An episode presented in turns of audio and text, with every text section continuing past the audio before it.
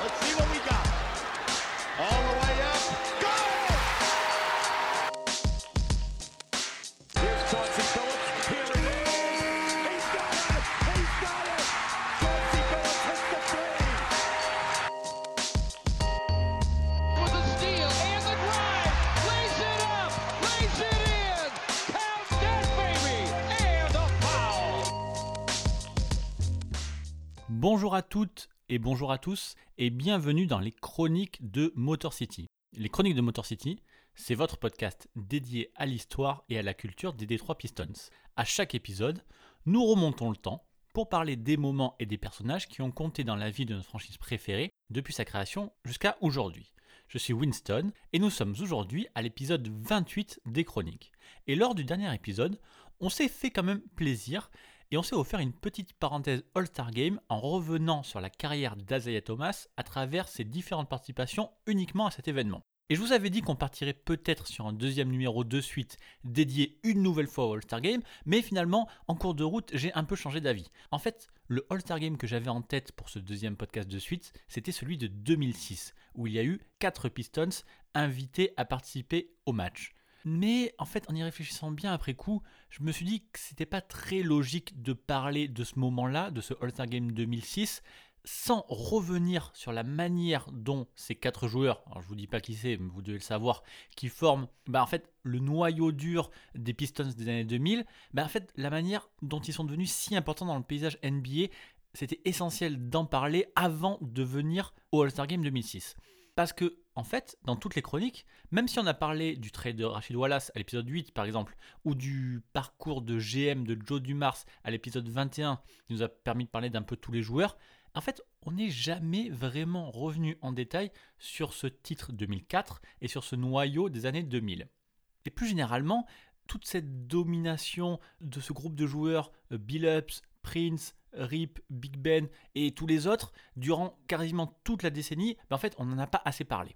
Et pourtant, entre 2003 et 2008, les Pistons ont fait 6 finales de conférence au minimum de suite, le tout bah, sans aucune superstar, et presque uniquement grâce à leur style défensif bah, quasiment jamais vu.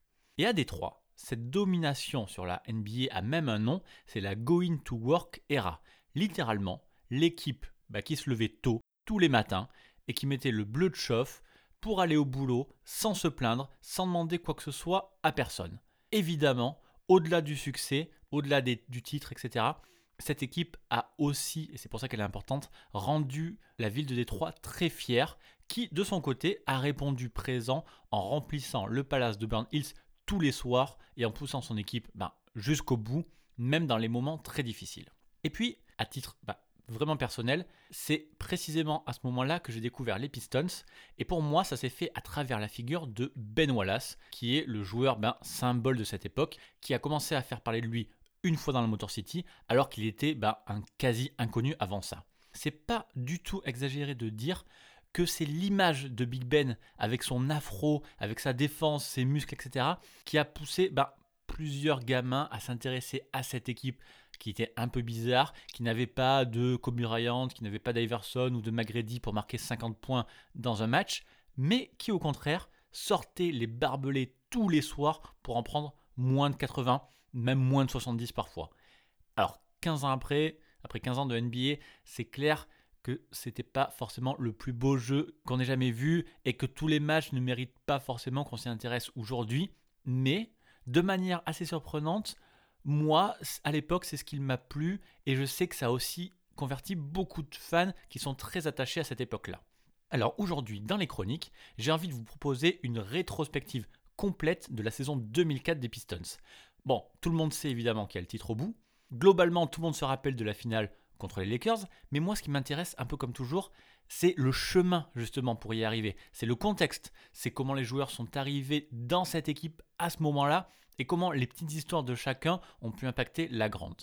Et pour qu'on rende hommage comme il se doit à cette équipe, je vous propose une petite nouveauté dans les chroniques. On va faire ce podcast en deux parties. Aujourd'hui, on parlera uniquement de la saison régulière 2003-2004 pour prendre le temps de bien poser les bases, pour vous présenter les joueurs, pour que je vous parle du début de l'histoire de cette équipe. Et dans 15 jours, pour la prochaine chronique, On reprendra directement cette fois-ci avec les playoffs. On aura plus de temps pour revenir en détail sur ces matchs importants, ce qui nous permettra bah, justement de prendre précisément match après match la route qui a mené les Pistons au titre. J'espère que ça va vous plaire et surtout j'espère que ça rendra un bel hommage à cette équipe. Donc on y va, on commence. Et si pour cet épisode, on restera uniquement dans la saison régulière, croyez-moi, il y a déjà beaucoup beaucoup de choses à dire sur cette équipe avant même de penser aux playoffs.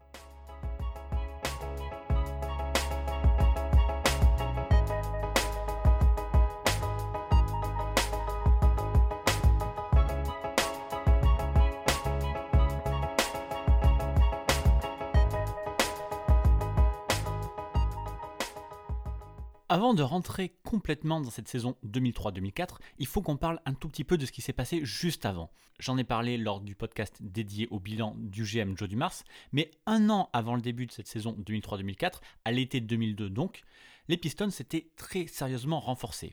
Bon, il y avait déjà Ben Wallace dans cette équipe, mais en quelques semaines à peine, c'est Chauncey Billups via la free agency, Tishon Prince via la draft et Rip Hamilton via un trade impliquant Jerry Stackhouse qui ont débarqué en même temps dans la Motor City. Et ils arrivent tous dans une équipe qui est quand même assez solide, puisque sans eux quand même, les Pistons du coach Rick Carlisle avaient quand même atteint les 50 victoires en 2002. Donc si on parle seulement en termes comptables, la saison 2002-2003 avec l'ajout de Billups, Prince, Hamilton n'était qu'une redite avec 50 victoires de nouveau pour 12 défaites et une première place à l'Est. Mais là où on attendait vraiment ces Pistons, avec ces renforts, c'était en playoff. Alors bien sûr, les Pistons n'étaient pas favoris pour le titre, pas du tout même, mais les observateurs pensaient quand même qu'ils pouvaient jouer un rôle en playoff, surtout vu la très bonne intégration de tous ces joueurs, d'Hamilton, de Billups, etc. Hamilton et Billups, précisément, ils se sont très bien adaptés en marquant en moyenne 19,7 et 16,2 points par match. Il y avait aussi Clifford Robinson qui débutait la majeure partie des matchs post 4 et Corliss Williamson, le sixième homme, qui tournait tous les deux en double figure. Et donc, on s'arrête une seconde, mais vraiment une seconde, sur ces playoffs 2003, justement parce que tout ne s'est pas bien passé. Il y a d'abord eu ce premier tour qui a failli être une catastrophe. Les Pistons ont été premiers et jouaient contre le Magic 8 Et en fait, le Magic, c'était un peu l'antithèse des Pistons à venir. Détroit, c'était d'abord une équipe collective. Ils avaient Ben Wallace, qui sortait un peu de nulle part, Billups, qui a enchaîné ben, les mauvaises expériences depuis sa draft, et Rip Hamilton, dont les Wizards étaient très heureux de se débarrasser pour récupérer un gros scoreur, en l'occurrence Jerry Stackhouse. Et en assemblant cette équipe, Joe Dumars essayait de construire un truc qui ne ressemblait à rien d'autre en NBA. C'est-à-dire un collectif sans star, sans gros scoreurs, alors qu'à cette époque-là, ben, la ligue, je l'ai dit, était dominée par Iverson, Kobe, Tracy McGrady, du Magic justement. Et ce début de premier tour, eh ben, il donne totalement tort à Joe Dumars. Le Magic prend direct une très grosse avance et mène 3-1, donc à deux doigts de sortir la tête de série numéro 1, les Pistons. La surprise est totale et il faut bien se rendre compte que pour le reste de la NBA et pas seulement pour les fans des Pistons, si le Magic sort des 3 à ce moment-là, eh bien ça veut dire que le projet de Joe Dumars qui en est au tout début, il est déjà à jeter. McGrady, justement, la superstar, passe 43 et 46 points sur les deux premiers matchs. Et tout le monde commence à se dire qu'une équipe ne peut pas gagner sans ce super franchise player. Un collectif, ok, c'est très bien pour la saison régulière. Ça permet d'atteindre les 50 victoires. Mais ça va coincer au moment d'être en playoff. Bon, heureusement, Détroit va renverser la tendance. Et ça, grâce à un ajustement très intelligent de Rick Carlisle qui concerne Teshon Prince. Prince, il est rookie cette année-là. Et en saison régulière, il a passé la plupart du temps sur le banc avec Michael Curry qui prenait le poste 3. Mais à 3-1, Carlisle décide de donner plus de temps de jeu à Teshon Prince et lui donne une seule et unique mission, défendre sur Tracy McGrady. Et ça marche, puisque sur les trois derniers matchs, T-Mac tombe à d'abord 19 points, puis 37, ok, et 21, mais avec des pourcentages très très douteux en tombant sous les 30%. Les Pistons s'imposent donc 4-3 et sauvent l'honneur au moins pour l'instant. Et au tour suivant, c'est un autre gros scoreur qui se présente avec Iverson, et les Sixers donc, mais Détroit arrive à passer Philadelphie du coach Larry Brown en 6 matchs. Les Pistons font donc mieux que l'année précédente en atteignant enfin les finales de conférence, mais par contre, l'aventure s'arrête là, puisqu'ils se font balayer 4-0 par les Nets malgré l'avantage du terrain. Rick Carlisle n'a trouvé aucune solution Et il a beau avoir mis enfin Teshon Prince, cette fois-ci complètement titulaire sur les derniers matchs, les Pistons n'ont pas été capables d'empêcher les Nets de dérouler leur jeu. Donc, faisons un petit bilan sur cette saison 2002-2003 des Pistons. D'un côté, on a une progression logique, avec un tour de playoff qui est passé en plus, on a des recrues qui sont très bien adaptées, et on a au moins un jeune qui sort du lot, à savoir Prince. Sauf que de l'autre, on a cet incident au premier tour face au Magic, et surtout une incapacité à faire jeu égal avec les Cadors comme les Nets à l'époque. Mais bon, malgré tout ça, la plupart des GM auraient poursuivi l'aventure en laissant ce groupe intact, et surtout, jamais ils n'auraient pensé à bouger le coach. Et pourtant, c'est bien lui, Rick Carlisle, qui saute le 2 juin 2003, puisque Joe Dumars décide de le remplacer par Larry Brown, coach bah, vétéran, qui sort d'une expérience difficile chez les Sixers, justement. C'est la toute première étape de cette fameuse saison 2003-2004 dont on va parler, c'est l'arrivée de Larry Brown. Avec ce changement, Joe Dumars fait plus qu'un simple changement de coach. Il décide de changer complètement l'organisation de la franchise en confiant son équipe à un coach perfectionniste qui a une stature pour pousser ses joueurs et enfin atteindre cette finale et peut-être gagner ce titre que Joe Dumars veut absolument offrir à Bill Davidson, le propriétaire. C'est donc après une défaite en finale de conférence, avec une équipe quasiment inchangée, mais avec un nouveau coach, que débute la saison 2003-2004 des Detroit Pistons. Et ben pour commencer à rentrer vraiment dans le vif du sujet, je vous propose qu'on fasse un tour de l'effectif que Larry Brown a à sa disposition et qu'on dise un petit mot sur les joueurs principaux. Piston fans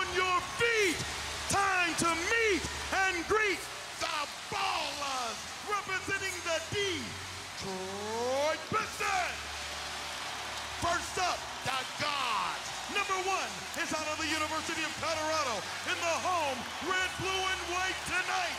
The 6'3 Chelsea Phillips. From Connecticut at 6'7, number 32, Piston guard Richard Rip Hamilton. The forward from North Carolina, number 30 at 6'11.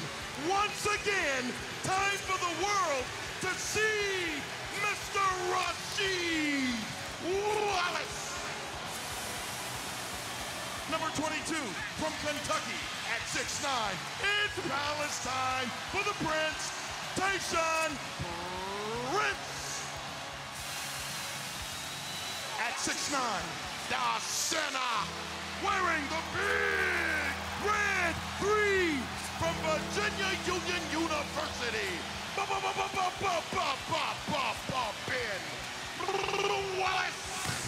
Dans ce groupe, tout commence avec Ben Wallace. C'est lui le premier arrivé, et c'est aussi lui le centre du projet. Dans la tête de Joe Dumars, toute la construction du roster débute par de la défense et du rebond.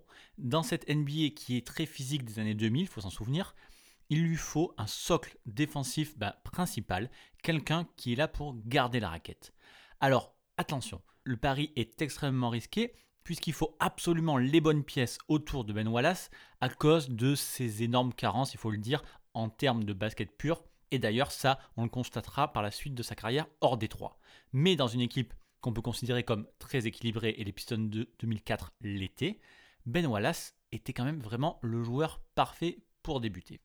Ensuite, il y a Sean. Billups. Alors on est d'accord, les Pistons de 2004 étaient une équipe à l'esprit plutôt défensif, puisqu'ils étaient d'un côté la deuxième meilleure défense et de l'autre seulement la 24e attaque. Mais malgré tout, ils avaient quand même besoin ben, d'un joueur qui était là pour mettre des points, et ce joueur, ce sera Sean. Billups.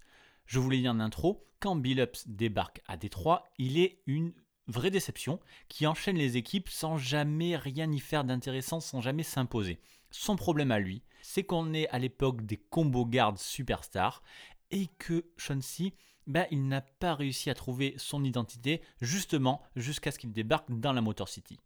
À Détroit, Rick Carlisle d'abord puis Larry Brown ensuite lui donne un rôle simple et clair. Il lui demande d'appeler les systèmes et de conduire l'attaque, mais tout ne doit pas passer uniquement par lui. En gros, Billups n'a pas à taper des matchs à 40, 50 points, ce qu'il ne sait pas faire de toute façon. Mais par contre, s'il faut rentrer un shoot important dans le Money Time, vous pouvez compter sur lui. Et c'est pour ça qu'au fil des saisons, il justifiera parfaitement son surnom de Mr. Big Shot. Mais sinon, le reste du temps, on peut être sûr qu'on tient un joueur qui ne tire pas la couverture à lui et qui ne pleure pas pour avoir ses tickets shoot. Et la transition est parfaite, puisque ça correspond bien à son compère du bac court, Rip Hamilton.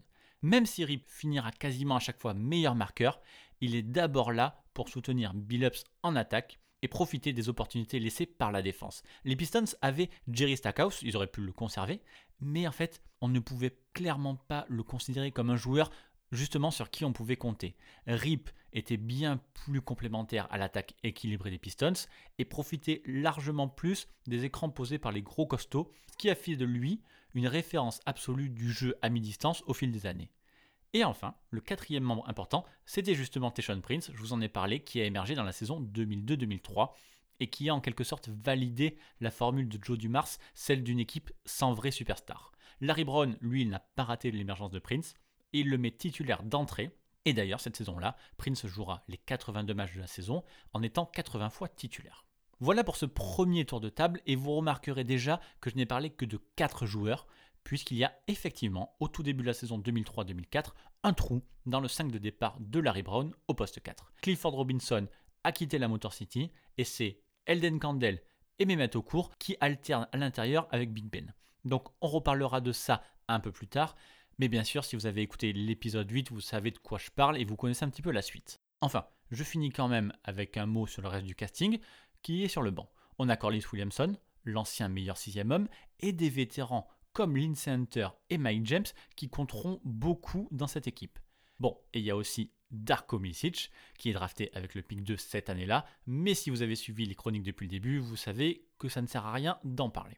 On arrive donc au training camp et le coach Larry Brown commence de suite, immédiatement, à façonner son équipe sur les fondamentaux qu'il a essayé de mettre en place toute sa carrière, c'est-à-dire d'abord la défense et le jeu collectif. Et contrairement à Rick Carlisle, qu'on peut qualifier de coach plus ouvert, plus participatif, Larry Brown, lui, il impose de suite sa méthode. C'est simple, il n'y a pas de discussion.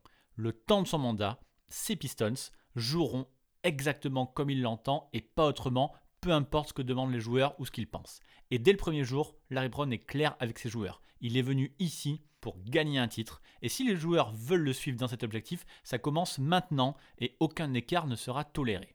Alors je ne sais pas si ce mode commando aurait marché partout, mais en 2004, à Détroit, il tombe plutôt bien puisque les joueurs que Joe Dumars avait assemblés en quelques saisons étaient quasiment tous des revanchards ou des seconds couteaux qui étaient prêts à se mettre au boulot pour gagner quelque chose.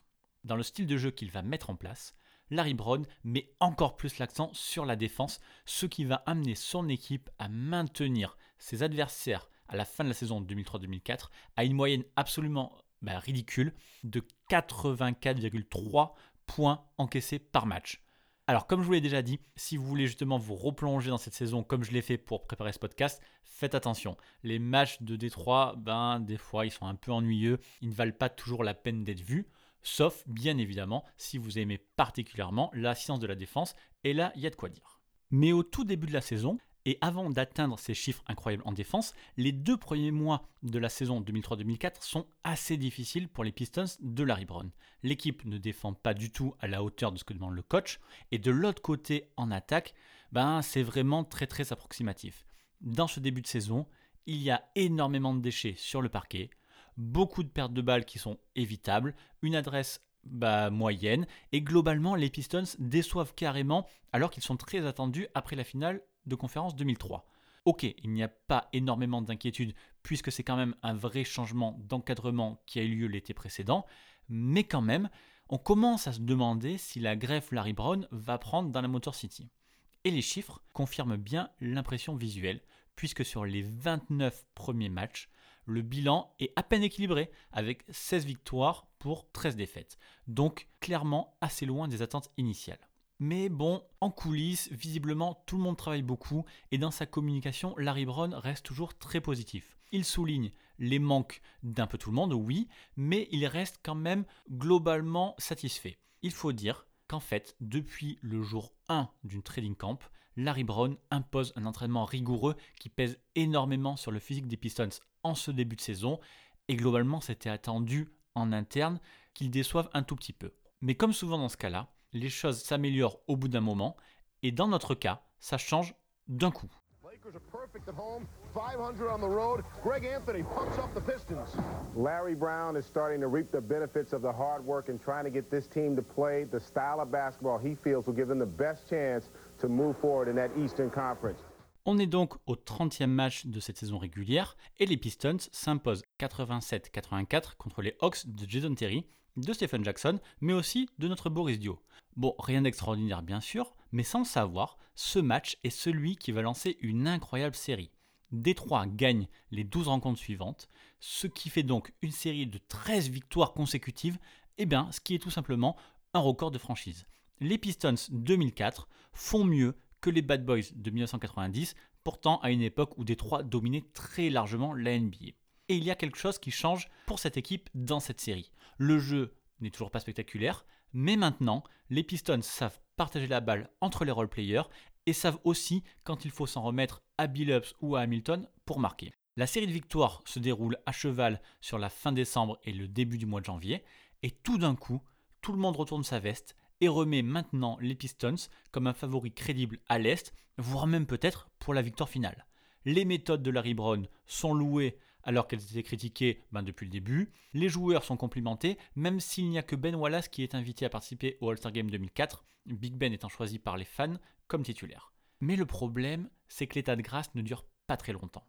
À peine 15 jours après cette série de 13 victoires de suite, les Pistons en enchaînent une autre, mais cette fois-ci deux défaites. Ils perdent 6 fois consécutivement en ne dépassant les 100 points qu'à une seule reprise. Et cette série de défaites tombe clairement au mauvais moment. Ça casse la confiance du groupe. Et même une fois que la victoire est un peu de retour, eh ben, ce n'est pas du tout hyper rassurant dans le jeu. Globalement, c'est tout le mois de février qui est super frustrant pour les Pistons. Et les montagnes russes que commence à faire cette équipe depuis le début de saison, eh ben, ça embête Joe Dumars, qui se dit dans son bureau qu'il est temps de faire quelque chose. Cette équipe si équilibrée et totalement basée sur la défense, eh ben, elle a quand même une vraie faille. Elle manque clairement d'un facteur X pour faire la différence dans certains matchs qui sont un peu trop compliqués à négocier. Et évidemment, c'est là où je dois parler de Rachid Wallace. Alors, bon, je ne reviens pas en détail sur le pourquoi du comment du trade, puisque j'ai dédié quand même toute une chronique à la venue du Shid en 2004. Mais bon, puisqu'on fait une rétrospective de cette saison 2003-2004, on doit quand même parler de son arrivée dans le contexte de cette saison. Il y a donc Mehmet Okur et Elden Campbell qui se sont succédés post 4 et qui sont de bons joueurs, mais clairement pas des titulaires d'une équipe qui vise le titre. Donc le poste d'ailier fort, c'est clairement une préoccupation pour les Pistons depuis le début. Mais bon, comment vous voulez trouver un intérieur qui soit à la fois assez physique pour contenir Kenyon Martin ou Jermaine O'Neal, mais qui soit aussi capable d'apporter un peu de folie pour débloquer les matchs en attaque? Eh bien finalement, c'est assez simple. Il faut juste que Joe Dumars continue encore et encore prendre de gros paris. Et c'est ce qu'il va faire le 19 février 2004 en faisant venir à Détroit Rachid Wallace, l'ancien jailblazer dont ben, plus personne ne voulait en NBA. Personne ou presque ne voulait du Shid parce que le risque était bien trop grand. C'était pas du tout une question de talent avec lui, ça bien sûr que non, on savait qu'il en avait largement plus que la moyenne, c'était plutôt un problème de mentalité. Un problème sur le terrain, où Rachid enchaînait chaque saison encore plus de fautes techniques et où il n'assumait pas vraiment ses responsabilités dans les moments chauds. Et puis aussi en dehors, où comme le reste des Blazers de l'époque, eh ben, il a eu le droit à quelques problèmes avec la justice, notamment lui pour consommation de marijuana. Tout ça a fait globalement tomber la valeur marchande du Shid à quasi zéro en cette année 2004, et Joe Dumars est le premier, faut lui reconnaître, à avoir pris ce risque. Bon, il s'est sûrement dit qu'avec la fermeté de Larry Brown et avec un vestiaire majoritairement composé de vétérans, tout devrait bien se passer, mais quand même, il y avait le risque de faire exploser cette équipe prometteuse en plein vol. Mais en fin de compte, pris les éléments les uns après les autres, Joe Dumars n'avait pas tellement d'autres choix. Comme je l'ai dit, les Pistons étaient vraiment une bonne équipe, rien à redire là-dessus, mais lors des duels en saison régulière contre les Pacers, les Spurs, euh, les Nets ou même les Lakers, bah, ça devenait tout de suite très compliqué. Et si on devait envisager toute une série de playoffs contre l'un de ses adversaires, eh ben c'était assez évident que Détroit n'arriverait pas à passer, comme ils l'ont échoué contre les Nets en 2003. Mais avec Rachid Wallace, tout d'un coup, les Pistons allaient récupérer le gros lot avec un joueur super talentueux, extrêmement charismatique, un de ceux qui peut marquer 25 points si besoin un soir ou passer les plats le lendemain. Et en termes de compatibilité de roster, Rachid Wallace, c'était clairement le joueur idéal pour les Pistons. Donc ça, c'est bien beau sur le papier, mais ça demandait quand même confirmation sur le terrain. Et puis, c'est quand même un ajustement majeur en cours de saison, donc il y avait quand même le risque que les choses mettent un peu de temps à se mettre en place. Et pourtant, c'est tout le contraire qui se passe. L'arrivée de Rachid Wallace redonne immédiatement énormément de confiance à tout le vestiaire et son intégration se passe à merveille. Évidemment, Rachid est titulaire poste 4 et il soulage tout le monde en montrant en plus un visage qu'on ne lui connaissait pas. Il ne se prend plus du tout la tête avec son rôle offensif bah, comme il aurait pu le faire à Portland, mais surtout, et c'est une grosse surprise, hein, il se découvre un vrai goût pour la défense. La raquette D de Wallace devient immédiatement un cauchemar pour les équipes adverses. Et en 15 jours à peine, Rachid Wallace est complètement intégré dans cette équipe, comme si ça faisait plusieurs saisons qu'il y était. Et à partir du moment où les Pistons ajoutent Rachid dans leur équipe, on peut dire que la boucle est enfin bouclée. Les succès reviennent et surtout, avec, il y a maintenant la sensation que plus rien ne peut arriver à cette équipe. Pour les premiers matchs de ce groupe, Big Ben, Rachid, Prince, Rip et Billups, ils enchaînent 8 victoires de suite en maintenant leurs adversaires à moins de 70 points sur les 5 premiers matchs. La défense des Pistons est complètement imprenable et Détroit gagnera 20 des 24 derniers matchs de la saison régulière. Grâce à ce trade, grâce à cette énorme fin de saison, tous les doutes sont envolés et les Pistons finissent avec le deuxième meilleur bilan à l'Est derrière les Pacers de Ron Artest qui d'ailleurs malheureusement volent un peu le titre de meilleur défenseur à Big Ben. Au classement et par le jeu des divisions, malheureusement ce sont les Nets qui prennent la deuxième place et donc l'avantage du terrain, mais peu importe, si les Pistons sont troisième, ils sont quand même de nouveau parmi les gros favoris pour aller en finale NBA.